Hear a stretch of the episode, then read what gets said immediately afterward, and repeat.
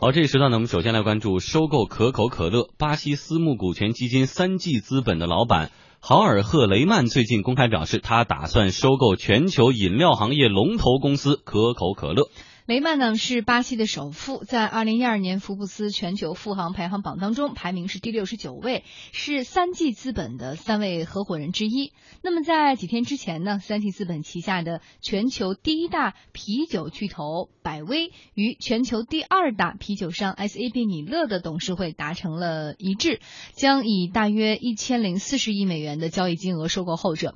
那这笔交易还没有尘埃落定，雷曼又要向市值高达一千八百亿美元的可口可乐发起进攻，那他真的会这么大手笔的进行收购吗？雷曼的信心或许是来自于股神巴菲特，巴菲特手中握有可口可乐百分之九点一八的股权，是第一大股东。雷曼如果选择巴菲特作为合伙人，共同实施这笔收购，就显得不足为奇了。信中利资本集团创始人、董事长汪朝勇认为，这种合作非常有可能。呃，这个合作非常有可能，因为三 G 的这个老板雷曼是巴西手不，七十六岁吧，比巴菲特小差不多九岁。他们两人是以前呢在这个董事会共事过，所以他们三年前呢一起做了亨氏食品公司的联合收购，两百六十亿美金，所以他们已经有了一个成功的合作。那么这一次的合作呢，打下了一个非常好的一个基础。三 G 他对这种消费品是情有独钟。那么巴菲特呢，五十多年奉行的理念呢，也是大消费，投下了重金，所以他们两人在大消费的这个领域里面，投资战略是不谋而合。国际贸易专家梅新玉表示说，可口可乐持续低迷的业绩和股价，现在也是引发收购的导火索。现在整个经济不是太景气，许多公司它的业绩和它的市值都出现了大幅度的下跌。对于真正的长期的投资者来说，他进行收购应该是奉行反周期策略，在那个经济不景气的时候抄底入市。而目前的话，它可口可乐这段时间它的那个股价不是已经下跌了百分之二十五左右吗？哎，按照上一段阿里巴巴收购优酷土豆这个逻辑，会不会又是雷曼先生在办公室说：“我口渴了，秘书你给我买个可口可乐。”然后秘书说：“好的，老板买完了。”然后雷曼问：“你买的是罐装的，是瓶装的呀？”然后秘书说：“啊，你说什么是要饮料吗？我把公司都给你买下来了。”对，调侃归调侃，但对于这样一种上千亿美元这样一种资本运作的话，对于呃三级资本来说是一个非常慎重的，是一个长线的一种布局。外围市场来看呢，其实碳酸饮料这个市场其实呃。这几年以来都处于一个下行的周期，可以说处于一个下坡路吧。应该说从零二零零九年之后。啊，这个呃会员那个当时并购是是整合失败之后，碳酸饮料这种市场的整体这种销售其实一直在走下坡路，老百姓这种观念呢理念也在发生很多这种变化啊。就是我们看呃可口可乐，不光是可口可乐业绩，百事可乐业绩其实也在下滑，啊会员的碳酸饮料的业绩也在下滑，就是这是一个趋势，就是大家对于这种碳酸饮料这种接受度在弱化，反而是很多这种功能性的饮料，甚至运动性的饮料，甚至是这个比如说凉茶类的饮料，可能是现在开始走出一个上行的这种可选择的也多。多，我不用非喝你，我也有别的饮料。对，而且可我们看这这样一个大的并购的话，最大一个问题就是资金的问题嘛。但是对于三 G 资本来说，它背后的金主是谁呢？就是巴菲特啊。巴菲特我们不用介绍了，不用做很多介绍，他是一个一个股神嘛。而且巴菲特对于三 G 资本的评价是什么呢？是什么呢？绝佳的合作伙伴。就是这样一个评价，不是最佳的合作伙伴，是绝佳的合作伙伴。这样一种评价的话，就能够概括出来他们两家的一种亲密这种关系。包括我们过去看的这个卡夫的收购和亨氏这种收购，其实背后的资金那种很大一个来源都是巴菲特，所以资金这个层面不是问题。同时呢，又符合他们对于未来一种产业大的大产业和大消费产业这种整体的布局。因为我们知道巴菲特是可口可乐股票的一个长期的持有者，他已经持有了很多年了。他对这个快消这个领域和大食品这个领域，其实一直是。情有独钟的，所以这次这个布局，我觉得并购和整合不意外，一点都不意外。另外一个我们非常值得关注的一个整合并购，就是下一桩并购，就这个并购也是上千亿美元这个并购，就是美国呃百威英博对于南非的这个呃啤酒商的 S E B 的米勒这种恶意收购，这个恶意收购我觉得非常值得我们进行那种关注。目前的这种收购进展是什么呢？就是 S 呃这个已经提出了。连续五次这种邀约这种收购，但是都遭到了 SAB 这种拒绝啊！但是我觉得下面的故事其实还非常值得我们去关注。嗯，哎，但是我在里边听出一种矛盾哈。你像我刚看到这个新闻的时候，我会觉得传统制造业真的日薄西山了吗？你像可口可乐这么大的公司都要被卖了，但是。人家既然决定要买这个公司，肯定是看好它未来的前景，觉得它是会升值的，所以才去买它。为什么会有这样的一个矛盾？其实，呃，我觉得这次可口可乐这种出售的话，不代表着呃制造业这种呃日日薄西山。我们看，我们可以举出很多这种反例，对吧？我们中国人经常去日本买东西，一买就大概就是上千亿、呃几百亿这种整体的购购买规模。但是我们看日本什么什么东西最畅销呢？马桶垫儿，对吧？还有就是那个，呃，还有就是这个书包。啊，最近很热，就是人民日报那个官微还发了一个说，日本的书包最近在中国很热，什么这个书包还挺贵的啊，大概是几千块钱，四五千块钱。但是日本的书包，这是一个很很传统制造产业吧，对吧？咱们的书包很便宜的，但是日本书包多少钱？最贵的五六千块钱，就小学生背着书包。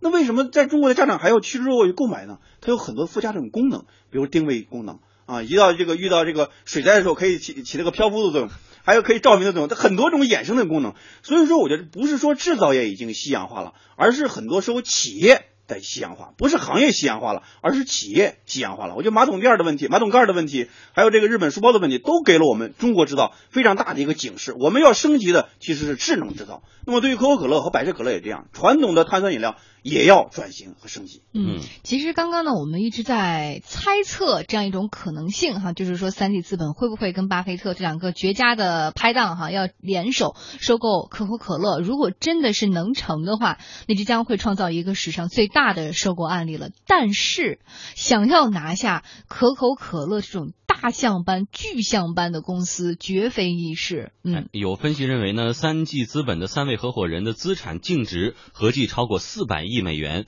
旗下还有亨氏、卡夫、汉堡王、百威等等知名的公司。如果有巴菲特鼎力相助，再利用杠杆的收购，完全有可能吞下可口可乐。那什么叫做杠杆收购？我们来听德胜基金研究中心首席分析师江赛春的介绍。这杠杆收购呢，主要指的就是收购者需要的资金呢比他手里资金更多，所以这个时候呢，他肯定会通过向第三方进行融资的方式来扩大自己的资本金实力，然后完成这个收购。意思就是说呢，这个资金可能是来自于其他方的借款，也有可能是来自银行贷款。新中立资本集团创始人、董事长汪朝勇表示说：“三 G 资本和巴菲特呢都有着非常雄厚的实力，而且他们能够获得银行和大财团的信任，所以如果他们想动的话，那么最终拿下可口可乐不成问题。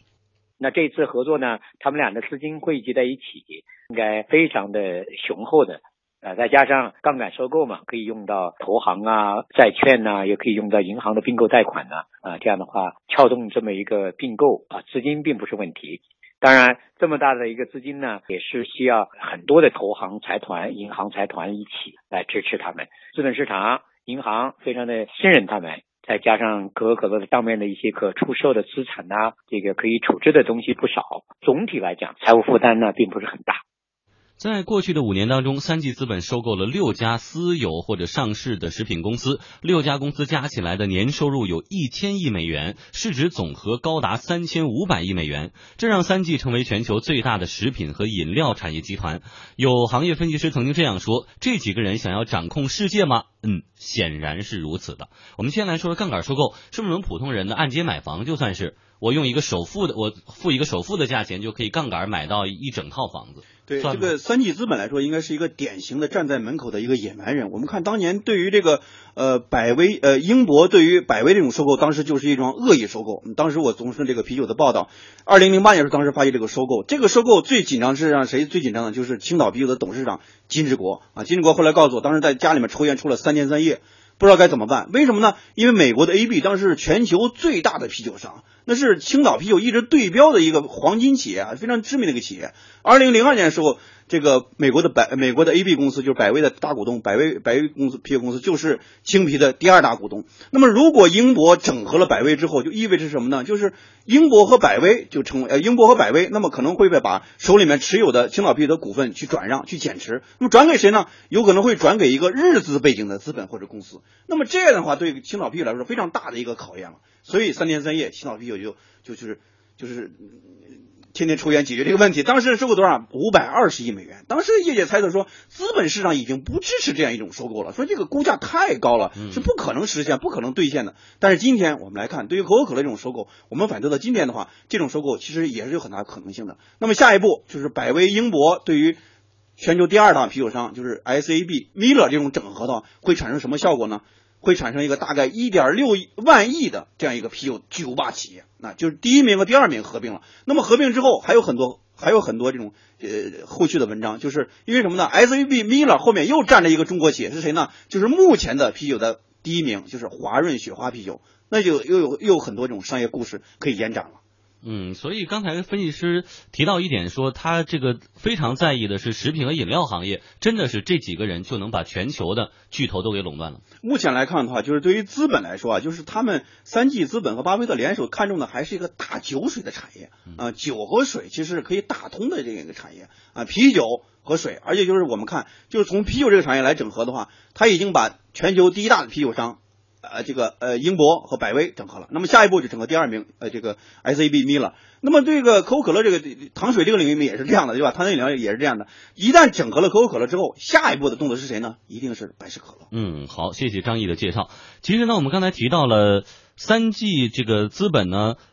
这个投资的食品饮料公司，但是并没有完全控制这些公司，所以呢，你无法把他们看作一个公司实体。只不过三季现在已经成为这些公司当中实力最强的一个团体，远超过任何普通股东。他们的资金来做他们想做的事情就比较容易了。但是目前来看呢，还似乎。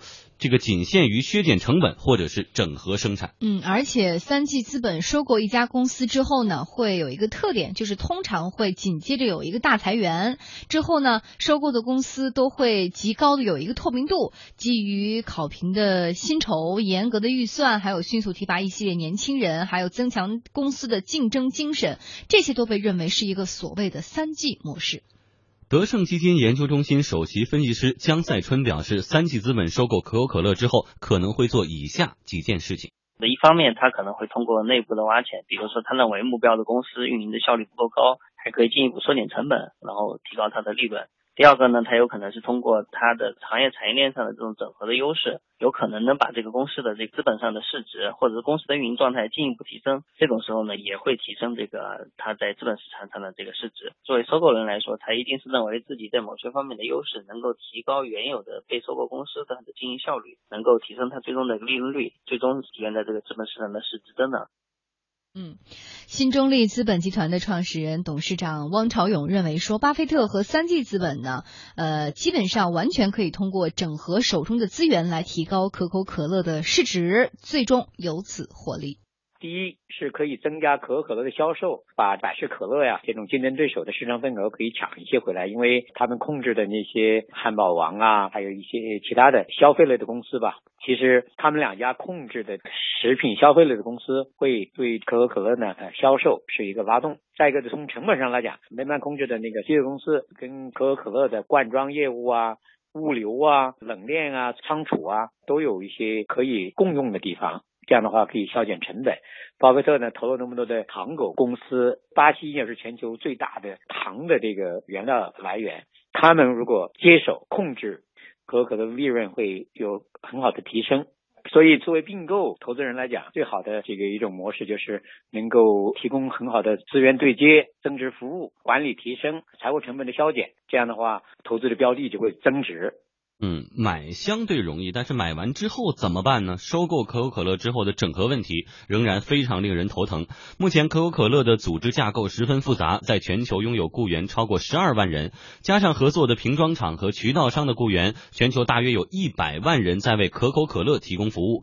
可口可乐目前的业务覆盖北美、欧洲、亚太、拉美和非洲等地区，产品线包括可乐原浆的化合物和糖浆、碳酸饮料、非碳酸饮料等等。国际贸易专家梅新玉表示，收购这样的公司风险可不小。第一个，你要收购这样大的公司，它光是筹资就是一个大问题。贷款融资的过程的话，会埋藏着一系列的可能的风险。第二，在收购完成之后，重组、整顿、清理类资产的过程当中，埋藏着一系列的风险。负债表上面，它许多资产价值被低估了，要把它处理掉。但是在处理掉变现的过程，能不能实现卖出一个好的价钱？这里面也存在着那个好多的不确定性，十几万人员工，上百个国家和地区，它内部的关系那是非常的错综复杂，这都是要处理的风险吧。嗯，那张毅觉得三季和巴菲特联手之后，能够处理这些棘手的问题吗？我们看，呃，给我印象非常深刻的就是二零零八年英国偷袭百威那场战役。那场战役，呃，给了两个启示。第一个启示呢，就是说我们一定不能低估三 G 的三 G 资本的，它不光是一个资本猎手，它有很强的一种整合能力。嗯，当时呢，我跟金志博聊天采访的时候，他就想，他看不懂两个问题。第一个问题就是三 G 资本凭什么就能够去偷袭百威啊？百威是他心中的模范生啊，怎么一个人就没有了？他非常的震惊。另外一点就是这个股权将来怎么办？青皮的股权。那么现在来看，三季资本用了一个非常圆满的答卷，回应了青皮的董事长这种疑问，就是说，你看他整合之后非常强势，就是什么呢？用当时用的是呃英国的在巴西的高管来，就是等于让巴西人去管理美国人。啊，让同时呢，又把这个裁员上千人，甚至是两千人的这种大幅的这种裁员，嗯把美国人裁掉了。刚刚我们说到他这个三 G 模式哈，对完全的复印。强势嗯不妥协，嗯这就是他在并购和整合之后，并购之后来做的一个整合这种动作。这种动作呢，可能会引起很多这种反弹，但是也是跟着这些大企业、大企业并的非常有效的一种方式。可是像可口可乐这样体量的公司，历史这么悠久的公司，也能够接受这样的模式吗？百威一样历史很悠久啊，也是百年的一个老店，嗯百年的企业，一夜之间就没有了。何况可口可乐乎？当年的柯达也是一个显赫的企业，就是这样的一些企业，美国式的企业，它就美国这种模式和美国这种商业模式，其实也是到了一种变革的方式。这种变革的缘起，就是通过资本来倒逼它进行很多这种变革。嗯，好，谢谢张毅带来的点评，为您播出公司发布会。